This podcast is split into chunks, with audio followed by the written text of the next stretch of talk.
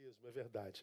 Bom, amados, queria deixar uma reflexão com vocês hoje, que vem do livro de Êxodo, capítulo 17, e nós vamos considerar os versículos de 7 até o verso 15. Êxodo, capítulo 17, até o verso 15.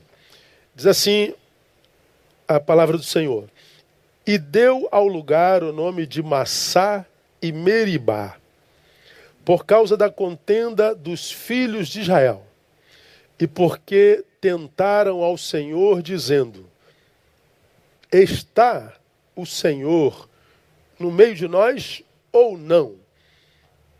Essa é a pergunta. Está o Senhor no meio de nós ou não? Seguindo o texto. Então veio Amaleque e pelejou contra Israel em Refidim. Pelo que disse Moisés a Josué: Escolhe-nos homens e sai, peleja contra Amaleque. E amanhã eu estarei sobre o cume do outeiro, tendo na mão a vara de Deus. Fez, pois, Josué como Moisés lhe dissera, e pelejou contra Amaleque. E Moisés, Arão e Ur subiram ao cume do outeiro. E acontecia que quando Moisés levantava a mão, prevalecia Israel. Mas quando ele abaixava a mão, prevalecia Amaleque. As mãos de Moisés, porém, ficaram cansadas. Por isso tomaram uma pedra e a puseram debaixo dele, e ele sentou-se nela. Arão e Ur sustentaram-lhe as mãos, um de um lado e o outro do outro. Assim ficaram as suas mãos firmes até o pôr do sol. Assim Josué prostrou a Amaleque e ao seu povo ao fio da espada.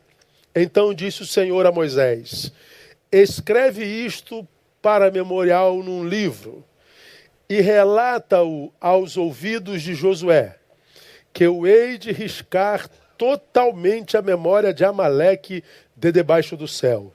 Pelo que Moisés edificou um altar, ao qual chamou Jeová Nissi, e disse: Porquanto jurou o Senhor que ele fará guerra contra Amaleque de geração em geração. Essa história é conhecida de muitos de nós. A peleja de Israel contra os Amalequitas, povo nômade, inimigo de Israel, que cerca Israel em Refidim. E esse episódio, essa peleja se dá, essa peleja contra o inimigo físico, se dá logo após a peleja que Israel desenvolve contra o próprio Deus. Daquelas muitas que Israel travou contra Deus no deserto. A começar de quando saiu do Egito, né?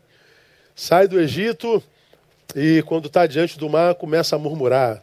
Poxa, a gente estava no Egito, mas a gente estava vivo, né?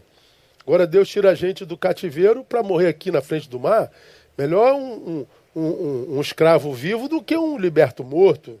Deus abre o mar. O povo foi murmurando, você conhece a história. Aqui, nesse texto, tem uma outra murmuração. Eles atravessaram o mar, sentiram sede, estavam no deserto. Poxa, Moisés, a gente era cativo, a gente era escravo, mas pelo menos a gente tinha água, né, cara? É melhor um escravo que tem água do que um liberto que morre de sede. E o povo murmura de novo. Depois murmurou quando faltou pão, murmurou ah, quando achavam que. Por que, que Moisés mandava sozinho? É o povo é esse mesmo. Desde que existe gente, gente murmura. E Deus sabe disso. Não é? E aqui nesse texto, eles murmuram por causa da ausência de água. O que, que Deus faz? A gente conhece a história. Deus faz jorrar água da rocha. A gente sabe que se a gente cavar no terreno, é bem possível que a gente ache água bem no profundo da terra. Mas não existe água na rocha. Só Deus tira água da rocha. E Deus tirou água da rocha para satisfazer um povo murmurador. Graça, misericórdia pura. Eu costumo brincar dizendo a verdade que eu não poderia ser Deus de jeito nenhum. Eu falo isso com a igreja o tempo todo. Se eu fosse Deus, eu acho que eu seria o diabo, porque na primeira murmuração eu mandaria um raio, não tirava água da rocha. Eu mandava um raio do céu, provavelmente. Porque esse povo foi murmurando desde o Egito até Canaã. 40 anos murmurando. Tanto é que dos, dos milhares que saíram do Egito, dois entraram em Canaã. Todos os outros morreram no caminho. Aqueles para quem Deus fez a promessa no Egito, nenhum deles entrou em Canaã. Os que entraram nasceram no caminho. Eu acredito que por causa da murmuração, que faz com que Deus nos abençoe de imediato, mas que nem sempre nos permite tomar posse da promessa. A murmuração é terrível, irmão. Pois bem, no meio da sua fala murmurante, esse povo pronuncia isso que eu acabei de ler com os irmãos no verso 7. Está o Senhor no meio de nós ou não? O Senhor que lançou as dez pragas lá atrás, há dias atrás. O Senhor que salvou os primogênitos por causa da marca do sangue no umbral.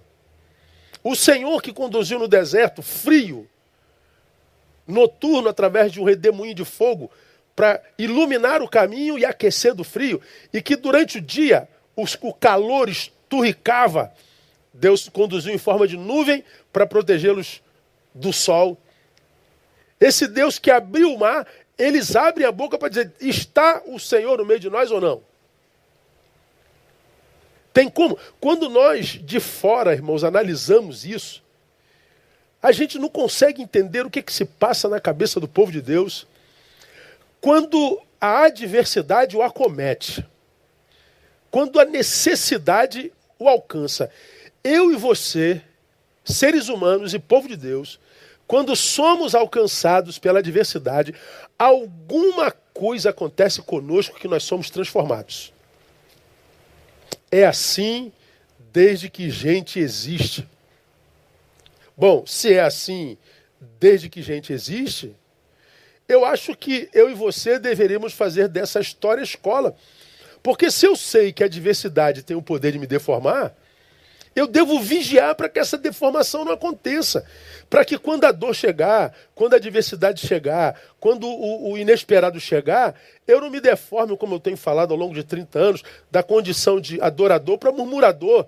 Como acontece na história do povo de Deus. Por quê? Porque é possível que Deus me sustente hoje, me sustente amanhã, me, me abençoe hoje, mas é possível que esse mesmo Deus que me abençoe hoje não me permita alcançar a promessa. Quais são as promessas que você tem na vida, irmão? O que, que Deus já te prometeu? Onde Deus prometeu levar? Que lugar é esse onde Deus prometeu levar? Pois é. Quem te prometeu foi Deus? Foi. Então, não permita que as adversidades do caminho desconstrua em você o que Deus é. Está o Senhor no meio de nós ou não? No meio dessa pandemia, está o Senhor no meio de nós ou não? Como eu falei pela manhã, crente surtando, acreditando que, que Deus perdeu o controle da história. Está aí a discussão teológica boba, infantil, do, do, do, do, teolo, do, teísmo aberto. Eu acho essas discussões tolas. Eu acho teologia é algo hoje tão infantil, irmão. Desculpa a minha, minha sinceridade, eu respeito a teologia, os teólogos, mas são algumas discussões que, que, que parecem discussão de jardim de infância. O que acontece não é que Deus muda, o que muda é o meu olhar sobre ele. O que muda é o, o discípulo que o serve. O que muda é aquele que foi, foi abençoado na sua história pela graça dele. E quando é que a gente muda? Quando a gente é acometido pelo contraditório, pelo antagônico, pelo inesperado, pela calamidade. Está o Senhor no meio de nós ou não? De onde brota uma pergunta como essa? Das duas, uma. Primeiro, de alguém que não sabendo lidar com a dor, teve sua visão deformada por ela, como eu acabei de falar. Ora, se está doendo, então Deus não é bom. Se está doendo, Deus não ama. Se não está acontecendo como eu quero, ele não é fiel. Se, se, então. Ora, quem te diz que você é o centro do universo, irmão? Vamos falar aqui com gente adulta, com gente grande. Porque não aconteceu contigo? Deus mudou? Ora, você está chorando agora, mas tem um milhão de gente agora sorrindo. Você está sentindo dor agora, mas tem um milhão de gente, irmão, gozando a vida. Você está com fome agora, mas nesse exato momento tem um monte de gente sentado à mesa se banqueteando. Você está enfermo, mas tem um monte de gente forte, bombada, cheia de saúde. Eu e você não somos o centro do universo, não. Então, ao invés de perguntar se Deus está comigo ou não, a gente tinha que parar racionalmente e perguntar: meu Deus, o que, que eu estou permitindo essa dor fazer comigo? O que, que eu estou permitindo essa diversidade fa fazer comigo? Eu tenho que aprender a lidar com essa dor, porque Deus não muda quando a minha qualidade de vida muda. Guarda isso aí, meu irmão. Então essa pergunta ou vem de quem não amadureceu, amadureceu para lidar com a dor, ou de alguém cujo coração não conheceu o Senhor mesmo, de fato. Pode, alguém que conhece ao Senhor não pode conhecer a Deus, porque uma pergunta dessa tenta, consciente ou inconscientemente, denegrir o caráter de Deus. Ué, está o Senhor no meio de nós ou não? Porque parece que não. Ué, o que você está intentando com essa pergunta? Desconstruir Deus no coração de quem te ouve? Você está querendo que achar que Deus vai se mover por causa da tua revolta? Não, não é assim que Deus se move, irmão. Não é assim que Deus se move. Bom, independente da razão que faça alguém fazer essa pergunta,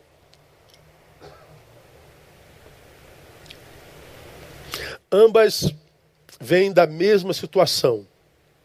Qual, pastor? Da incapacidade que algumas pessoas têm em admitir a possibilidade das lutas se elas estão na presença de Deus. Se eu estou na presença de Deus, não dói. Se eu estou na presença de Deus, eu não perco. Se eu estou na presença de Deus, eu atravesso. Se eu estou na presença de Deus, eu tomo posse. Se eu estou na presença de Deus, eu sou blindado contra as adversidades do caminho e da vida. Se eu estou na presença de Deus, olha, deixe, deixe, deixe é, é, desiludir você. Você foi mal discipulado. Te ensinaram errado. Seus mestres não são mestres. Eles enganaram você. Talvez para manter você como número no seu rebanho talvez preocupado com a sua contribuição, mas o que te ensinaram não foi evangelho. Porque isso não está na Bíblia, e eu digo mais: não só é possível atravessarmos lutas, adversidades, derrotas, calamidades, óbitos, como é, é comum acontecer isso conosco, como acontece com qualquer ser humano. O Salmo 144, 1, para mim é um salmo que fala muito, sabe, irmãos? É um salmo que a gente gosta, mas nem sempre atenta para ele uh, ou o que realmente ele quer comunicar. O Salmo 144 diz assim: Bendito seja o Senhor, minha rocha. Olha, olha o que, que ele vai dizer aqui: Que adestra as minhas mãos para a peleja e os meus dedos para a guerra. Bendito seja o Senhor, minha rocha, que adestra minhas mãos para a peleja e os meus dedos para a guerra. Ele não está dizendo, bendito seja o Senhor minha rocha, que me livra da possibilidade da guerra. Bendito seja o Senhor minha rocha, que destrói os inimigos que me querem destruir. Bendito o Senhor minha rocha, que, que, que, que me livra da possibilidade de ser atravessado pela espada, de ver a minha cabeça cortada, de ver o meu corpo ferido e a minha alma sangrando. Não, não, não. Bendito seja o Senhor que me capacita para a guerra, que me capacita para a peleja, que me capacita para o inimigo, para a inimizade e para a adversidade. Ele não me livra da guerra, ele me capacita para ela. Ele não me livra da guerra, ele me faz guerreiro.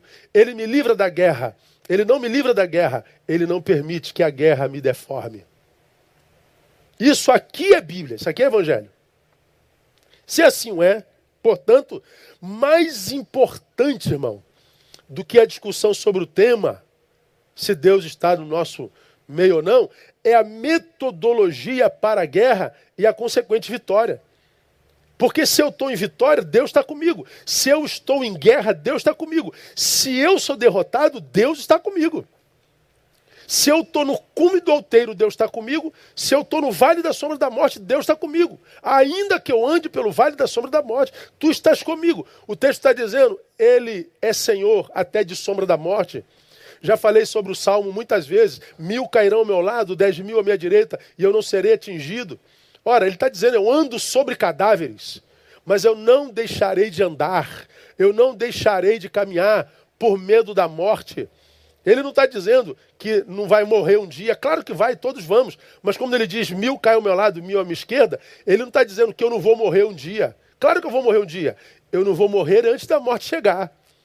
Por quê? Porque eu tenho mil cadáveres de um lado, dez mil do outro lado. Eu tenho, teoricamente, onze mil cadáveres. Eu estou caminhando no vale da sombra da morte, ou da morte assombrosa. Mas ele está dizendo: eu continuo andando eu não fico parado pela perplexidade da morte. Ele está dizendo que a gente não é atingido é na impossibilidade da vida e não pela possibilidade da morte. Isso é Bíblia Sagrada. Então, mais importante do que por que, que Deus permitiu? Ah, se Deus, ah, Deus é bom, Deus não é bom. Ele está no meio de nós, não está no meio de nós. Ah, se ele fosse eh, bondoso, não aconteceria comigo. Eu não sou o centro do universo nem você. Cresce. Se é tempo de guerra, o que a gente precisa é de homem, mulher de Deus, e não de meninos e meninas mimizentas. Essa é a palavra, irmão. Estamos em guerra contra um inimigo invisível, um vírus que colocou em xeque a sabedoria humana, um vírus que colocou em xeque o poder humano, um vírus que colocou todo mundo para fora do mundo, esvaziou o planeta. Estamos em guerra. Ora, vamos discutir o quê? Eu vou me preparar para encarar esse tempo.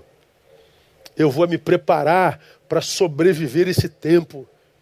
Eu vou me preparar porque essa guerra estava intensificando. Há dois meses atrás, eu olhava para essa guerra lá na China. Há um mês atrás, eu olhava para essa guerra lá na Europa. Há 15 dias atrás eu vi essa guerra chegar ao Brasil e agora eu estou vendo essa guerra entrar dentro da nossa casa. Os números virando nomes que a gente conhece e ama. Não dá para ficar discutindo. Esse é o tempo de estratégias para o dia a dia, irmãos. A gente precisa crescer. Bom, mais importante do que a discussão sobre o tema é a metodologia para a guerra e a consequente vitória sobre ela. Aí depois dessa pergunta do povo, Deus coloca, acredito eu, propositadamente a experiência de Moisés contra um outro inimigo, Amaleque, contra os Amalequitas, povo nômade, povo poderoso, habitava ali na região do, do, do sul da Palestina, entre a Idumeia e o Egito. Era um povo que dominava aquela região. Foi o primeiro povo a atacar Israel no caminho a Canaã. Primeiro povo, primeira batalha que eles desenvolvem. E esse povo era um povo grandioso e poderoso. Pois bem, depois que eles são alimentados pela água da rocha, pouco tempo depois, está lá o exército amalequita entre o povo que recebeu a promessa e Canaã. Puxa vida, a gente acabou de sair da sede, agora tem outro exército. Não é possível. A gente não vai chegar a Canaã nunca. Bom, Moisés não reclama. O texto diz que Moisés pensou estratégias. Moisés não discutiu o poder do inimigo, o porquê do inimigo. O Moisés não discutiu se o Senhor está com ele ou não. Moisés não entrou numa de discurso é, é, tolo que, que, que, sobre o qual a gente mergulha, mas nunca chega a um denominador comum. Moisés quis vencer a guerra. E como que ele faz para vencer essa guerra? Primeiro, devemos fazer o mesmo. Ele fez aliança com pessoas que tinham iniciativas. Como que Moisés se preparou para a guerra? Como que Moisés venceu sua guerra? Se aliando a pessoas que têm iniciativa. É, é o que a gente vê no texto. Se aliando a pessoas que têm boa ou boas ideias. Se aliando a pessoas, mas não qualquer uma.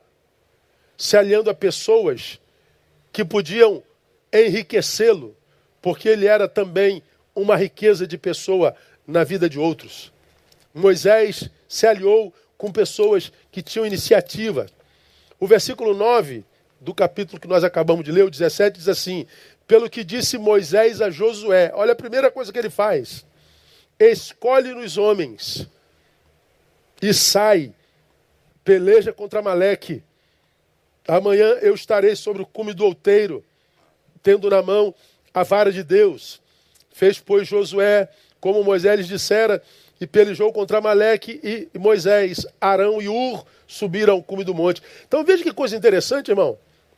Eu tenho um exército diante de mim. E o que, que eu faço? Eu arrumo gente. Mas não é qualquer gente. Gente que tem iniciativa. Por quê, amados? Porque não basta só chorar o fato de não conseguir manter as mãos erguidas. Porque Moisés, por revelação de Deus, disse aos seus soldados, aos soldados de Israel e aos seus aliados: Vamos subir ao cume do monte. Quando eu levantar a mão, diz o Senhor, Israel pelejará contra os amalequitas. Só que Moisés é gente. E eles lutaram desde a manhã até o raiar da alva, até o final do dia.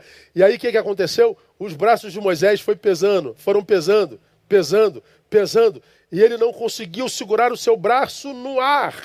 E o que, que aconteceu? Quando os braços de Moisés caíam, Israel fenecia, perdia. Ora, Moisés podia falar: meu Deus, nós vamos perder, porque ninguém consegue ficar com o braço erguido por muito tempo. Mas Moisés havia feito aliança com gente inteligente. Moisés tinha feito aliança com gente que tinha iniciativa. Moisés não se aliou com qualquer um. Portanto, Moisés entendeu que não adiantava ficar chorando o fato de não conseguir manter as mãos erguidas. Ele tinha que resolver o problema do cansaço. E como que ele resolveu o problema do cansaço? Com gente inteligente. Rapaz, a Bíblia, a Bíblia me encanta demais. Irmão, irmãos, eu, eu sou formado em humanas, sabe? Estudei teologia, filosofia, fiz um monte de pós-graduação, fiz psicanálise, fiz pensamento convergente entre filosofia e psicanálise, fiz é, é pós-graduação em terapia humanista existencial, estudei pra caramba humanas. Mas esses saberes todos diante, de, diante da Bíblia é, é, é, Eu ia falar porcaria, não é? Porque ajuda demais. Mas o conhecimento humano diante do que a Bíblia revela é, é absurdamente insignificante. Porque a Bíblia ela é o manual do Criador. Ela é o manual para qualquer ser criado por ele viver uma vida equilibrada, uma vida que não vai para além da sua possibilidade e nem fique aquém da sua possibilidade, uma vida de equilíbrio. Moisés subiu ao monte, estratégia divina. Foi o que Deus mandou fazer. Por que, que o braço de Moisés levantado faz o povo ganhar e o braço de Moisés caído faz o povo? Não me interessa, eu não sei por quê. Eu só sei que braço erguido cansa e eu tenho que resolver o problema do cansaço. Como é que Moisés fez? Se aliou com gente inteligente, com gente de inici iniciativa. A solução que Moisés arrumou foi boas alianças. Ele arrumou Ur e Arão. Está cansado, meu irmão? Você está sobrecarregado? Está na peleja? Com quem que você anda? A quem que você ouve, cara? nesse mar chamado rede social, quem você segue? Porque nós fazemos parte de uma geração, como nós já aprendemos, que produziu no Brasil a geração, a geração mais homicida da história. 65 mil homicídios dia. A geração mais suicida da história. 33 dias no Brasil, já aumentou muito nessa quarentena. Mas no mundo, um suicídio a cada 40 segundos. Segundos. Somos o país com o maior índice de transtorno de ansiedade do planeta, o quinto em depressão. E já fomos o oitavo em suicídio. E eu fico perguntando, por que, que nós adoecemos tanto como sociedade? Ué, quem é que você ouve?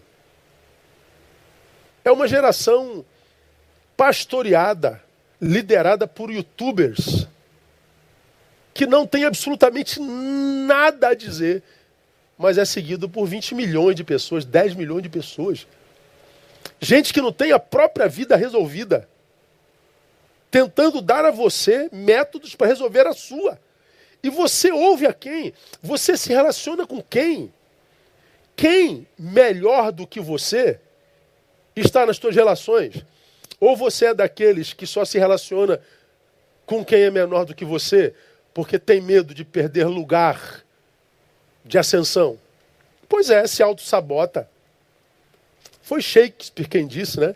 Eu aprendi que para vencer as minhas lutas eu preciso me acercar de gente mais inteligente do que eu. Shakespeare dizendo que precisa de gente mais inteligente do que ele. Mas eu não preciso ir a Shakespeare, eu posso voltar para a palavra. Texto que já ministrei mil vezes, que você conhece, que a Bíblia diz: aquele que anda com o sábio será sábio, e o companheiro dos tolos sofrerá o dano, dizendo que nós somos o resultado dos nossos encontros. Com quem você se encontra, meu irmão? Você está doente, você está cansado, é o coronavírus? É a quarentena? Pode ser. E como é que eu venço isso? Me relacionando com gente com quem eu sente e que depois de sentar me levanto melhor, me levanto mais sábio. A quem você ouve? Quem ministra a palavra no teu coração? Quem te discipula? Pois é, Moisés fez aliança com gente boa. Alianças boas são absurdamente importantes, sabe por quê, irmãos? Muitas das nossas batalhas dependerão mais delas do que de nós. Se Moisés estivesse sozinho, é o Moisés que abre o mar, o Moisés que traz a praga, que transforma a vara em cobra, que transforma a água em sangue, que chama gafanhoto, rãs, que estarta a sombra da morte para levar infantes, o Moisés que abre o mar, o Moisés que fere a rocha, o Moisés que faz brotar pão da terra, que faz chover cordonizes do céu. Esse Moisés, ele perderia a batalha com o povo se ele não tivesse Ur e Arão. Elias, ele perderia a batalha se ele não tivesse boas alianças se ele não tivesse Eliseu. Jesus, que era Deus, teve doze. Entre os doze tinha três, entre os três tinha um. Ele enviou seus discípulos dois a dois, ninguém sozinho. Moisés teve Arão e U, Elias teve Eliseu, Eliseu teve Geazi. Como que a gente pode imaginar que sozinho a gente pode? Não pode. E mais, a, a solidão que nos é penosa é tão poderosa que ela não é vencida com a presença de qualquer um. Tem que ser gente que tem iniciativa. Tem que ter gente que tenha o que acrescentar. Portanto, por mais que você se julgue capaz, não se permita convencer de que você pode sozinho. Mas não permita que alianças equivocadas do passado, alianças que te machucaram, te feriram, te desconstruíram, não permita que as mais alianças, as alianças do passado, tirem de você a realidade da necessidade de alianças no presente. Ah, não confio mais ninguém, ninguém é muita gente. E quando você coloca gente confiável, essa minoria de gente confiável, no meio desse ninguém confiável, você peca.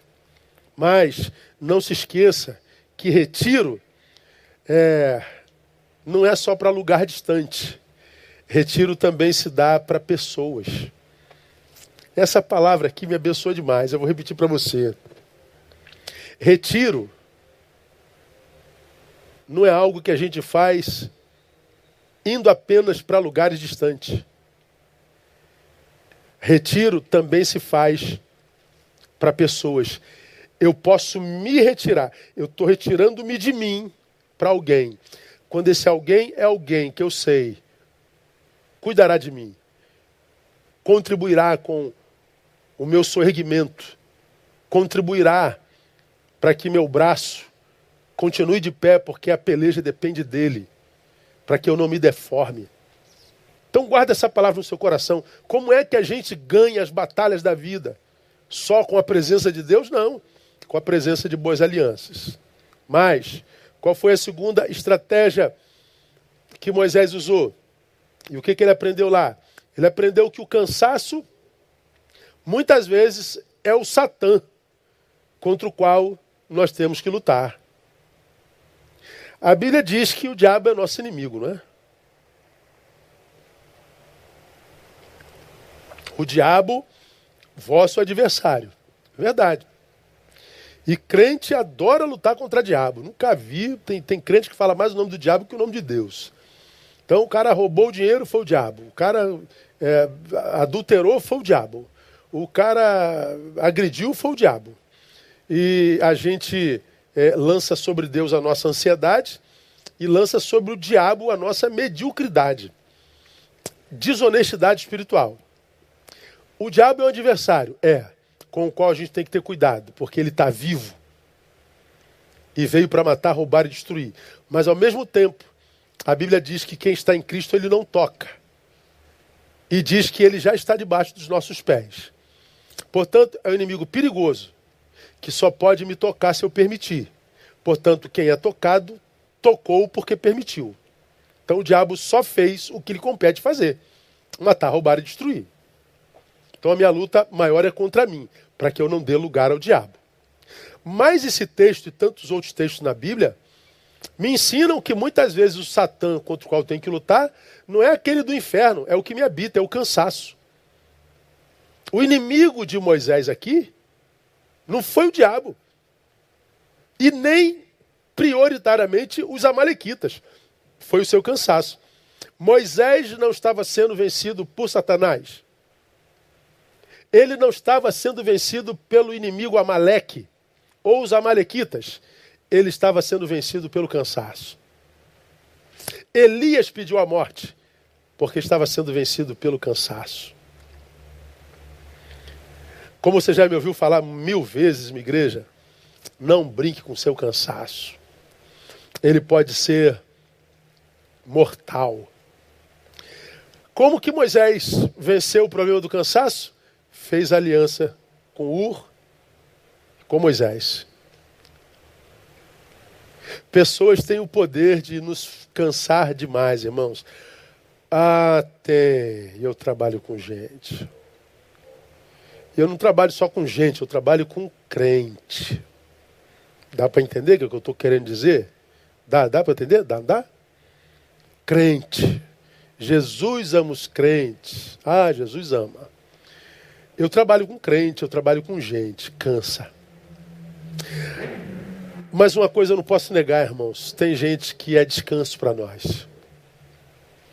Tem gente com quem a gente está dez minutos e a gente descansa. Tem gente que a gente ouve que faz a gente descansar.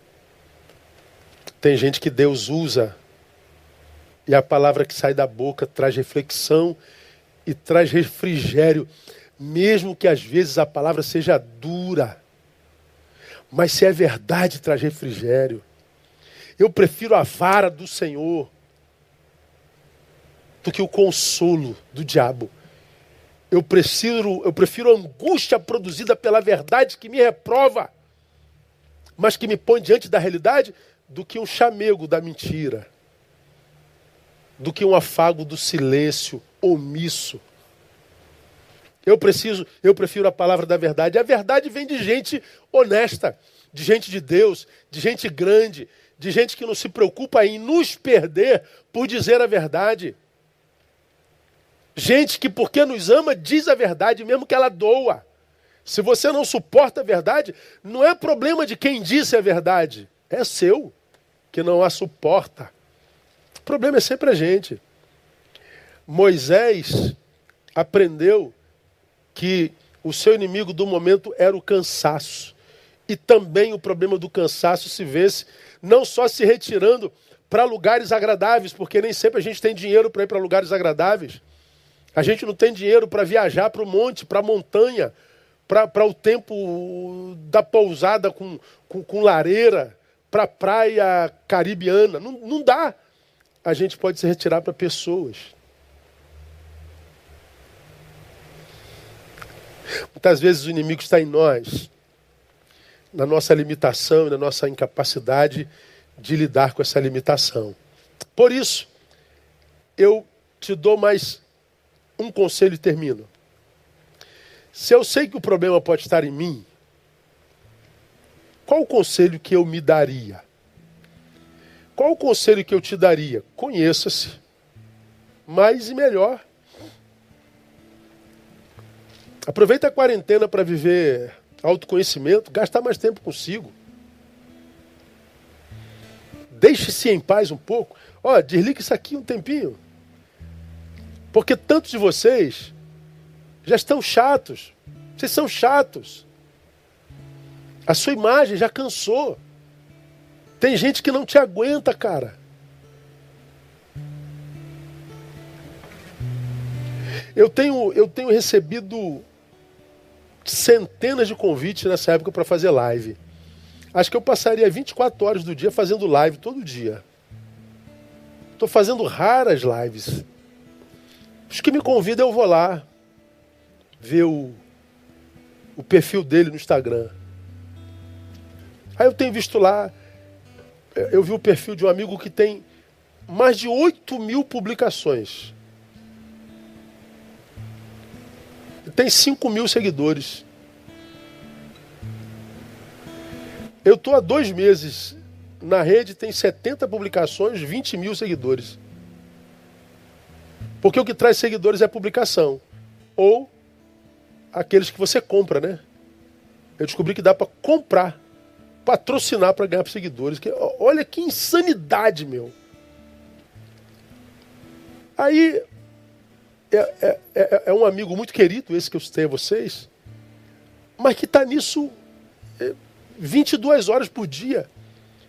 Aí quando, quando ele aparece, eu, Neil, eu, eu, eu, passo logo. Eu não aguento mais ouvir o que diz, ler o que escreveu, porque a imagem cansou tanto que eu não eu, eu, eu dispenso o conteúdo. Imagens cansa, cansam. Ao invés de você se expor tanto e ter a sua imagem cansada, enjoada aos outros, retire-se um pouquinho, guarde-se um pouquinho, cuida de quem te habita um pouquinho, conheça-se mais e melhor, conhece-te a ti mesmo. Isso é um aforismo, né? Um aforismo grego. Está lá na, nos umbrais do portal de, de Adelfos, lá, escrito: Conhece-te a ti mesmo. É uma frase atribuída a Tales de Mileto, alguns dizem que é a Sócrates, outros dizem que é a, a Platão, outros dizem que é a Heráclito, Pitágoras. Está lá no templo de Delfos. Conhece-te a ti mesmo. Porque esse é o mais importante dos conhecimentos. Porque é um conhecimento que só se pode viver depois que a gente conhece a Deus. Porque é Deus quem nos revela a nós. Da mesma forma como ele se revelou em Jesus, ele nos revela a nós. Você que é cristão, portanto, tem a arma dada por Deus em revelação para se conhecer. Quando você se conhece, você vai descobrir que tem tanto para conhecer que você não vai perder tempo se exibindo.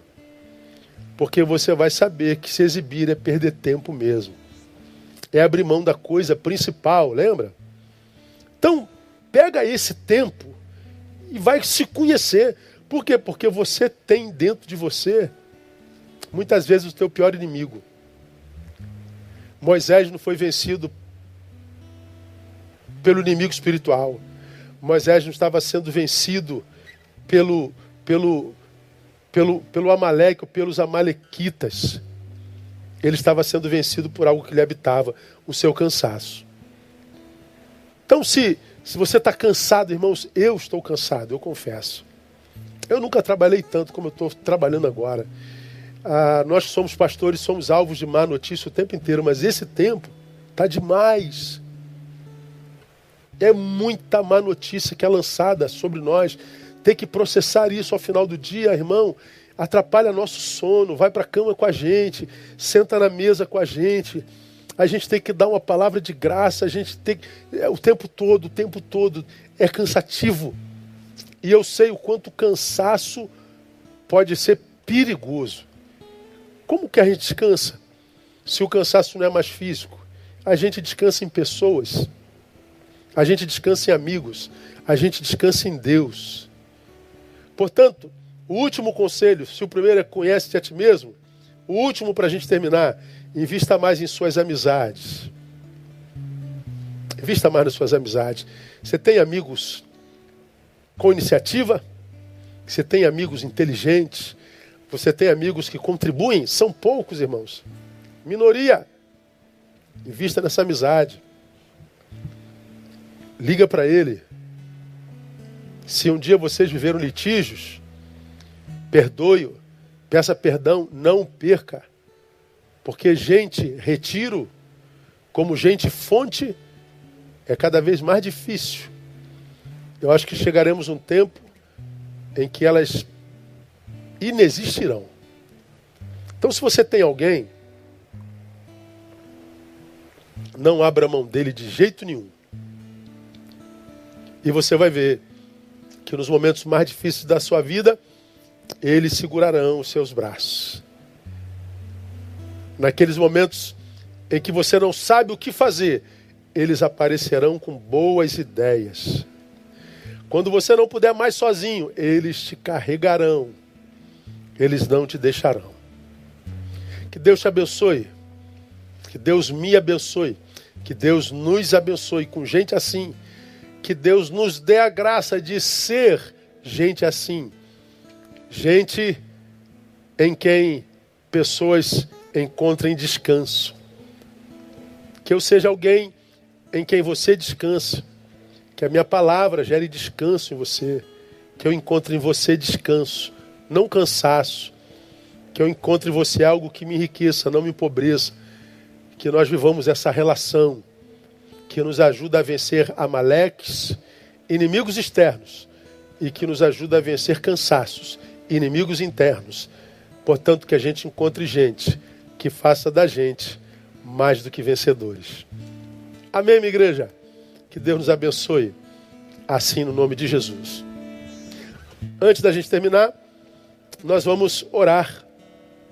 Orar por nossa família. Nossa família espiritual. Tem gente doente que carece da nossa oração. Como temos citado todos os cultos, vamos orar por elas. Não se esqueçam delas. Vamos orar pelas famílias enlutadas as famílias, por exemplo, do irmão Dante e suas filhas, que teve a sua mamãe, a sua esposa, tomada pelo Senhor. Portanto, é o primeiro Dias das Mães sem a mãe. Lembrem deles. Vamos orar pela vida do, do, do, Daniel Castro, irmão do pastor Renato, cuja esposa faleceu essa semana, a Viviane, deixando dois filhotes lindos. Primeiro dia sem a mamãe e sem a esposa. Primeiro dia das mães. Vamos orar por eles. Vamos orar pela irmã Rose, que perdeu o irmão Mário. Então, primeiro dia sem seu marido, primeiro dia do William sem seu pai. Vamos orar por essas famílias enlutadas. Vamos orar pelos irmãos em gratidão a Deus, porque estiveram internados, não estão mais, muitos deles. Mas vamos orar ainda pela Luana, que ainda está internada. Vamos orar pela, pelo pastor Alisson, que ainda está internado. Todos bem, graças a Deus. Pelo Felipe Simões, que está em casa, mas está com Covid. Membros da nossa igreja que estão acometidos da enfermidade, mas estão em casa, ah, estão é, é, o pastor Alisson está internado, mas não está entubado, e os outros estão em casa pela misericórdia do Senhor. Vamos orar por eles. Agradecer a Deus por cada mamãe, como eu falei no início do nosso culto, e pedindo a Deus que nos faça essa pessoa em quem pessoas encontram descanso e que nos dê a graça de encontrar pessoas nas quais descansemos também. Amém? Vamos orar e depois da oração nós vamos ouvir a Valéria mais uma vez e vamos terminar o nosso culto. Não se esqueça, nesse tempo de profunda escassez, quem tem, tem para compartilhar. Coloque seu celular nesse QR Code. Contribua generosamente com aquele lugar que tem sido alimento para a sua vida. Vamos orar. Ó Deus, muito obrigado por esse tempo precioso que passamos juntos. Muito obrigado, Deus, por essa palavra que traz descanso para nossa alma e estratégia para nossa peleja. Muito obrigado, Deus, porque no meio dos louvores tu habitas e sentimos a tua presença nesse lugar.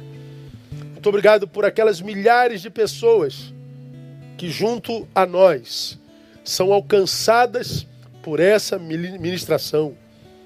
Abençoe-os com pessoas retiro, com pessoas descanso, com pessoas fonte. Que eles sejam abençoados com a bênção do descanso nesse tempo cansativo com a bênção na companhia, da companhia nesse tempo solitário. Supra as nossas necessidades. E por fim, ó Pai, receba a nossa mais sincera gratidão. Receba o nosso mais sincero louvor. Receba a nossa, o nosso reconhecimento por tudo que temos recebido do Senhor nesse tempo de escassez. Abençoe os necessitados através da nossa generosidade. Abençoe-nos, portanto, com desapego, a bênção do desapego, para que a gente possa compartilhar com alegria, porque tu amas a tais. E dá-nos, ó Pai, te pedimos, uma semana de bênção e, se possível, de muito boas notícias. Que a graça bendita do Senhor, o amor de Deus que é Pai, e a consolação do Divino Espírito repousem sobre a vida de cada um de nós, sendo também por igual com todo Israel de Deus espalhados pela face da terra, agora e para todo sempre. Amém e amém. Boa semana a todos vocês. Não se esqueça, todo dia 11h50, Provérbios em Gotas, no meu Instagram. Deus abençoe vocês. Vamos sair